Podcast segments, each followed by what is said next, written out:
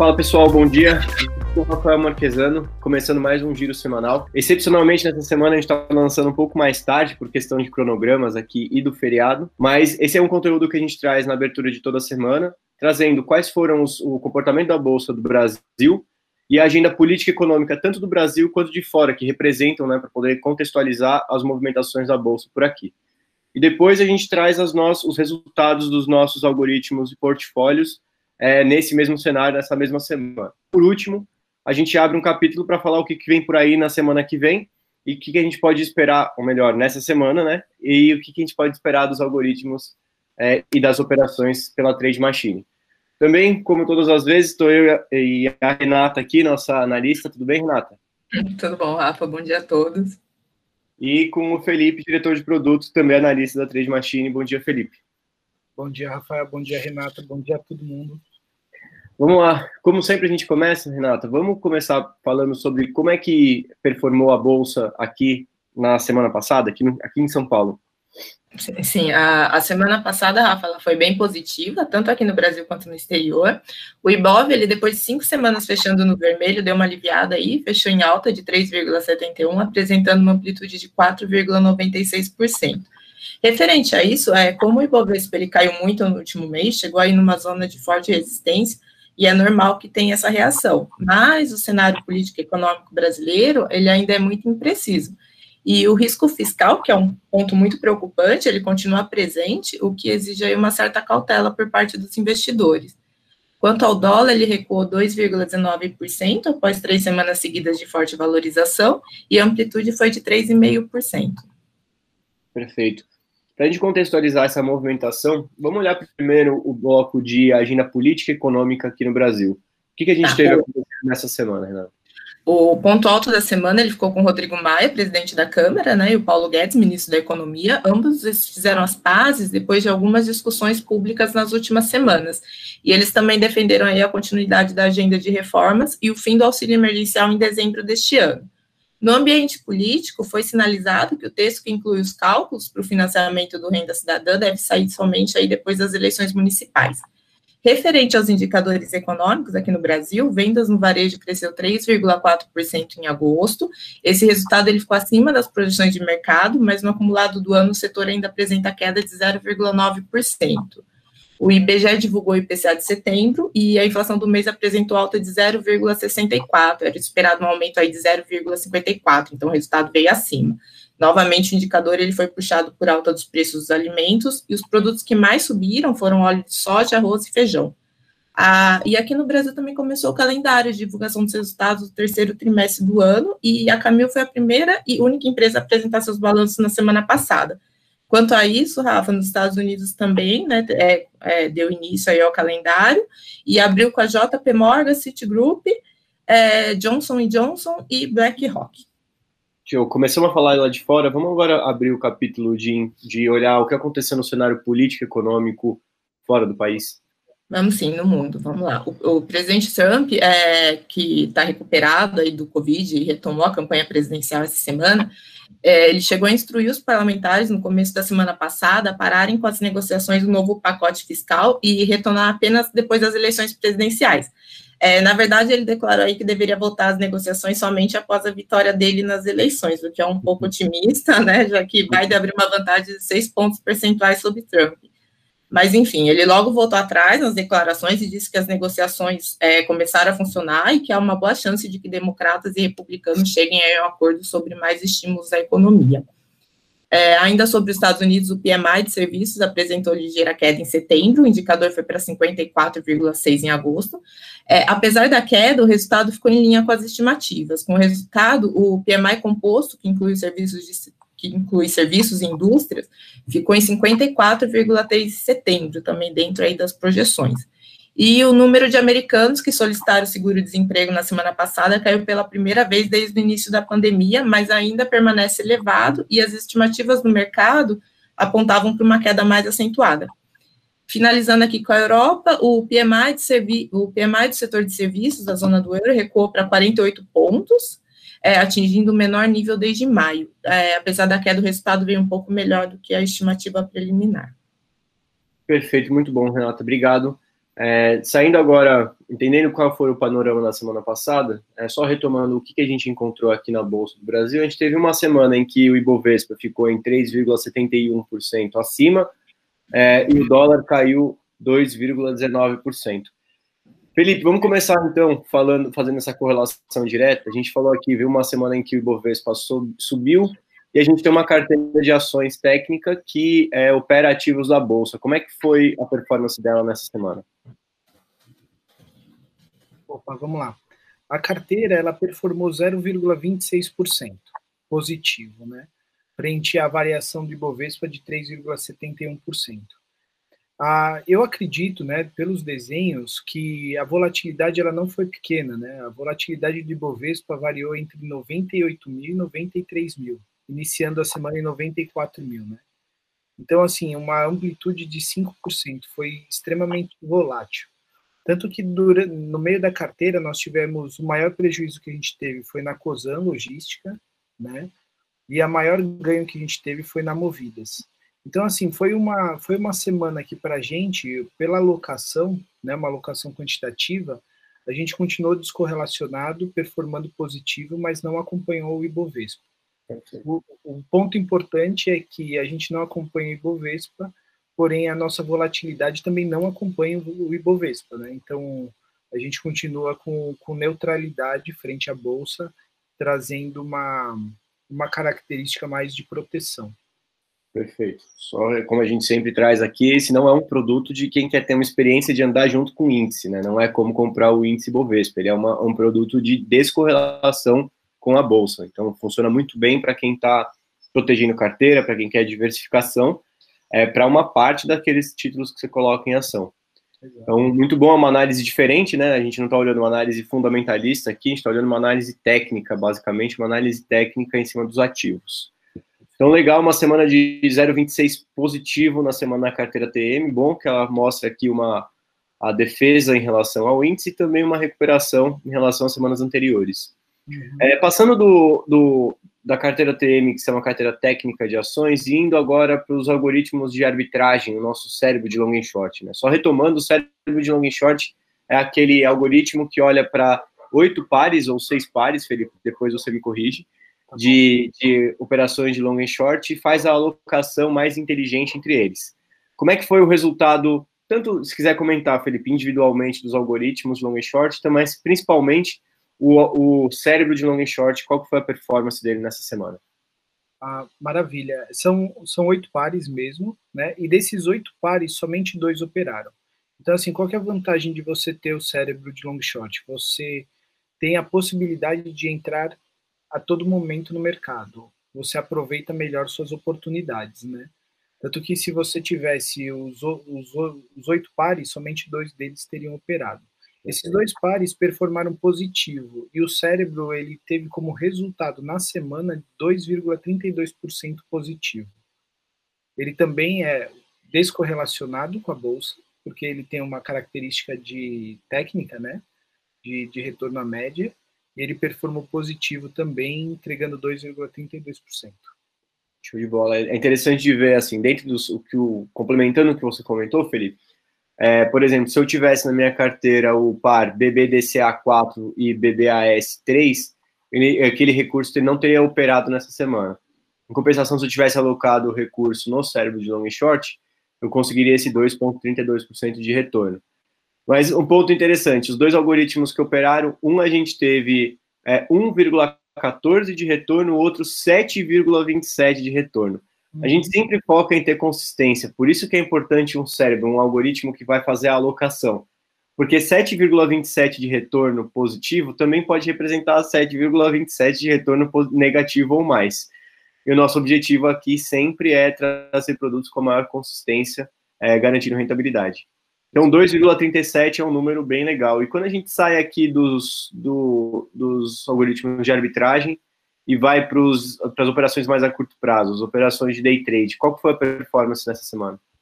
Ah, foi bem mesclado, tá, Rafael? Nós tivemos algoritmos que performaram super bem, né? Chegou, chegou ao Destiny performar entregando 4,5%. E nós tivemos algoritmos que foram mal, como o Destiny de dólar, que entregou menos 2,91%. Tá? Foi, foi um desenho em que tanto o Plus quanto o Destiny performaram positivo. Então, o Plus e o Destiny de mini índice, que é um algoritmo de consolidação dentro de 15 minutos, um algoritmo de tendência dentro de 15 minutos, performaram positivo no mini índice. Então, o mercado ele, ele, ele subiu. Eu acredito que ele tenha ficado estável durante um período e dado uma subida acentuada no, na boa parte dos desenhos, né? E a mesma coisa aconteceu com o dólar, só que invertido. Por exemplo, o plus de dólar resultou em negativo 1,21 e o Destiny de dólar negativo em 2,91. E os algoritmos de reversão não operaram em dólar, que foi o flash, e no índice foi, performou negativo 2,47. Então, assim, os, as performances dos, dos algoritmos de day trade, eles foram bem mesclados, assim. O que, o que vai definir a, a o ganho, né, o lucro, é o montante financeiro operado com a margem, né, em risco e o algoritmo de alocação. Perfeito. Aqui é o ponto que essa é mais uma daquelas semanas, a gente sempre bate isso toda semana porque é parte fundamental para ter uma estratégia de sucesso, né? É saber como escolher os cavalos daquela semana, né? O objetivo de um de uma um trade system, né, de você operar de forma sistemática, é que você tenha uma caixa de ferramentas que consegue operar e absorver valor em todos os momentos do mercado. E é fundamental você ter nessa mesma lógica do cérebro que a gente falou, mas uma lógica de alocação para poder, entendendo o momento de cada do mercado e o momento de cada operação, a gente poder alocar o capital onde tem maior chance de ganhar ou de ter ganhos consistentes, como a gente fala. E é legal de ver aqui que a gente teve dos 1, 2, 3, 4, 5, 6, 7, 8 algoritmos. A gente teve dois positivos, um que não operou, o restante é negativo. Só que a gente enxerga os resultados dos portfólios majoritariamente positivos, não é, Felipe? Os portfólios de 10 a 20K são portfólios de day trade. E eles tiveram uma performance majoritariamente positiva, né? Exatamente. Então, assim, ó, aqueles algoritmos que, que, que levaram, né, na verdade, o Destiny de dólar, eles performaram negativo. E como que é feita essa escolha? É feita essa escolha devido ao a, a, a possibilidade dele retornar é, bastante, né? Ou retornar acima da média essa semana, a semana que vai entrar. Então, dentro de alguns portfólios, houve, houve resultado negativo, como o 10K moderado e o 15K agressivo. Nota que não foi o perfil, foi uma combinação entre o perfil, que é a margem de risco que você está entrando, e o montante financeiro. Aí, dado a alocação, pode entrar ou não um algoritmo específico, como o Destiny de dólar, performando negativo. Só aqueles que não entraram Destiny de dólar retornaram positivo, chegando a 2,8 no nosso carro-chefe, que é o portfólio de 10K agressivo. Perfeito. É interessante, porque isso porque o algoritmo de alocação ele sempre tenta utilizar de forma otimizada o dinheiro que ele tem para operar. Né? Então, no caso de 10K, ele vai trabalhar de uma forma, o de 15K ele vai trabalhar de outra. E também, de acordo com, o, com sua exposição máxima a risco, ele também usa esses limites, né, os dois limites, montante financeiro e, e o volatilidade máxima. E com isso ele faz a alocação otimizada. Então é, é por isso que a gente tem essas divergências, né? Mas no pior cenário a gente teve 2,17 negativo, no maior cenário a gente teve é, 2,8 positivo.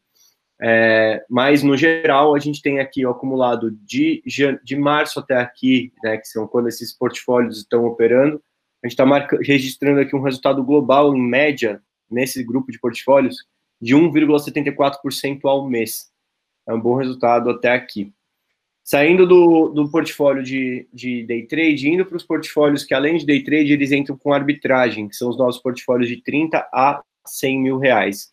É, considerando que a gente teve esse resultado diverso dentro dos algoritmos de day trade, um resultado positivo nessa semana, Felipe, imagino que eles tenham ido bem, né? Exatamente. Na, todos eles performaram positivo, né? De 10 a, a 100 mil. Né? O resultado médio dessa, dessa frente foi de 2,26%. Ou seja, eles, eles retornaram a, muito bem, né? Por uma, por uma semana e eles conseguiram pegar a performance tanto do cérebro quanto parte da performance do, dos algoritmos de day trade. Fantástico, Fantástico, muito bom. É, a gente está vendo o que você traz sempre da questão do retorno à média, né? A gente faz um investimento sistemático que tem muito de estatística. Então, quando ele está acima da média, é esperado uma perda, um período de perda, e quando está abaixo da média, é esperado um ganho maior. Mas isso tudo num topos acima de topos e fundos acima de fundos, né? Consolidando uma tendência de subida nos resultados ao longo do tempo. E aqui dá para ver, assim, resultados interessantes, né? 3%, o menor cenário 1,6%. No acumulado de março até aqui, para a gente dar a perspectiva também, esses portfólios têm rendido por mês, em média, 0,59%. Então, apesar de a gente ter visto, a gente passou por semanas mais negativas, a gente, a gente agora passou por duas, né? A gente está na sequência de duas semanas positivas, essa mais que a anterior, mas o resultado global de março até aqui, 0,59% negativo, é, positivo em média. E aí, para a gente finalizar a parte dos portfólios, Felipe, quando a gente soma aqui ao, a, a portfólios de 100, 150 mil ou mais, a gente, além de ter os portfólios de day trade, ou melhor, as estratégias de day trade de arbitragem, a gente tem também a carteira TM, aquela estratégia de bolsa descorrelacionada com, com índice. É, como é que foi a performance dela nessa semana? Tá. A, a parte de de 150 mil, né? Ou seja, onde você tem a alocação da carteira, a margem você usa no long short, a margem você usa no day trade, ela também performou positivo, tá? A média foi 1,22% de resultado na semana. Então, é, mostra também que, assim, quanto maior o capital, como as estratégias elas têm uma, um perfil de consistência, de retorno à média, de uso de margem para isso, elas performam de forma menos acentuada, mas constantemente, é, vamos falar assim, sóbrias, né? Elas andam de uma forma matemática e estatística, buscando um resultado médio ali em torno de meio por cento por semana. Perfeito. É, é, isso é interessante de falar. Essa, essa operação, esse portfólio é uma, uma estrutura bem montada em que você aloca em ações e a partir da sua alocação em ações, você utiliza a margem para fazer as operações, então você não utiliza capital novo, né? Ou seja, você protege a sua alocação, faz uma alocação de, de proteção em ações e utiliza a margem para poder buscar ganhos ou, ou, minimizar as volatilidades. E o resultado disso foi uma semana, então, é, positiva, no pior cenário 0,84 positivo e menor, no melhor cenário 1,89, 86 positivo também. É, que, é, que é interessante de falar é que o portfólio agressivo sempre ele vai absorver, vai aceitar maior volatilidade do que o moderado, por exemplo. Mas não quer dizer que todas as semanas ele vai ter resultados mais voláteis ou maiores. Nessa semana a gente viu o portfólio de 150 agressivo fechando em 0,84, enquanto o portfólio de 150 moderado fechou em 1,86. É isso também é o objetivo de que você não é uma constante, né? A gente sempre traz isso, é uma coisa mais a, é, o quanto máximo de, de, de, volatilidade que você aceita. E semanas é esperado que ao longo do tempo esse 150 mil agressivo vai render mais do que os outros portfólios. Assim como a gente vê no portfólio de 10K, que é o nosso melhor portfólio hoje, é, 10K agressivo está acumulando 30, 30% de retorno de março até aqui, enquanto os demais estão menores do que isso. Então é isso, eu acho que com, só para fazer aquele fechamento da semana, se a gente tivesse aplicado, é, uma, imagina uma conta que tem todos os nossos portfólios aplicados, a gente precisaria de 1 milhão 200 e 1 milhão 125 para fazer isso. A gente fecharia nessa semana um rendimento médio de 1,47%, que na comparação com o CDI significaria 888% do CDI. Então, fechando aqui uma semana com resultado bem positivo, é, dentro das expectativas, né, dos retornos à média. É, e aí a gente, agora eu quero abrir a, aquele nosso exercício de, de uma, um exercício mais de adivinhação, entre aspas, brincadeiras à parte, né, de previsão do tempo mais livre, em que a gente olha um pouco para o futuro, começar pelo Felipe, que é, se, se a gente fosse fazer o um paralelo, a Trade Machine faz a previsão do tempo dos mercados, o Felipe é o nosso apresentador uhum. dessa, é o que está à frente dessa estratégia que, que a gente deve esperar para o mercado nessa semana que a gente está, Felipe, e para as próximas? E o que, que a gente deve ter aí de tecnologia sendo. É, toda semana a gente traz uma atualização. O que, que a gente tem de atualização para essa semana? Bom, assim, para a semana, para essa semana e para para as próximas, ainda em outubro, o desenho está voltado mais a, a lançamentos de relatório, né? Então a gente tem como, como entrega e, e perspectiva é, são os relatórios, são também é, newsletters, cartas semanais aí para a nossa base de clientes e gostaria de entender um pouquinho mais das operações e fazer por si, por, por, por si só, né? A, a questão do, dos entregáveis nos automatizados, elas ficaram previstas para início de novembro. Então a gente tem está desenhando ainda o cérebro de day trade, onde a gente e também uma evolução do long short para um, um double tap, né, ter análise tanto técnica quanto fundamentalista dentro da, da posição dele. Então isso está tá previsto ali para começo de novembro, meados de novembro, perdão, as, as primeiras entregas. É, para a próxima semana, com, com, com o nosso desenho atual, é, a gente chegou novamente a um, a um pico, né? Então, quando você analisa o, a curva média dos nossos portfólios, a gente saiu, descolou bem da, da, da média. É previsto para a próxima semana um retorno à média. Então, para essa semana de agora, que também é uma semana de feriado com baixa volatilidade, assim se espera, né? Então, então é, por exemplo, eu vejo os algoritmos de, de long short performando de forma positiva, eu vejo a carteira de ações performando de forma positiva também, é, porém com baixa volatilidade, e nos de day trade depende muito da alocação. Eu acredito que se, se dentro do desenho o, o plus ele tiver alocado com, com, bastante margem, a gente consiga também performar positivo. Então, assim, fazendo um MMC aí, eu acredito que vai ser uma semana positiva para pro, os produtos. Perfeito, mas é, eu, eu, sempre te coloco nessa posição desconfortável aqui, né, Felipe, de falar do futuro, mas é um ponto interessante para a gente ir discutindo aqui e, e, ganhando entendimento sobre. É, uma coisa que é regra, apesar da gente não conseguir prever o futuro, é que quando a gente tá, se distanciou da média, a gente tem como prever o que vai acontecer, não sabe quando, mas que vai acontecer. Então, é normal que a gente passe por momentos de ganho e de perda, a gente está se aproximando do momento de perda. Putz, é, não dá para evitar isso? Não dá para evitar porque a gente não sabe quando. Se a gente desligasse o modelo nessa semana, por exemplo, agora, desligasse tudo para não absorver essa semana de perda, a gente poderia perder uma semana de ganho. E quando a gente ligasse, a gente ligasse numa semana de perda. Então, esse é o tipo de. Por isso que as estratégias de investimento elas são coisas mais a longo prazo, porque você tem que passar por toda a jornada para que lá na frente você tenha o resultado e o trabalho de PDCA para ir melhorando. A cada evento a gente vai melhorando a forma como eles atuam e os nossos modelos. Perfeito. Muito bom, Felipe. Eu sei que coloca uma posição desconfortável aqui, mas eu acho que é, que é bom, é importante para a gente ir ganhando entendimento sobre. E você vai aprimorando a sua capacidade de, de, de previsão do futuro. Né? É, não, não é a nossa intenção prever o futuro aqui, pelo contrário, né? Tá, tá, é, tá com um sistema que funciona em qualquer tempo, não precisa estar tá sol para a gente ganhar dinheiro. Exatamente. Vamos lá. Agora, Renata, é, vou aproveitar e fazer uma introdução aqui. A Renata trabalha muito perto do Felipe na parte do desenvolvimento dos modelos de teses é, fundamentalistas, então ela está bastante envolvida na, no desenvolvimento dessas tecnologias que vão incrementar os nossos modelos. Então, vai ter uma camada acima deles que olha sempre para os fundamentos.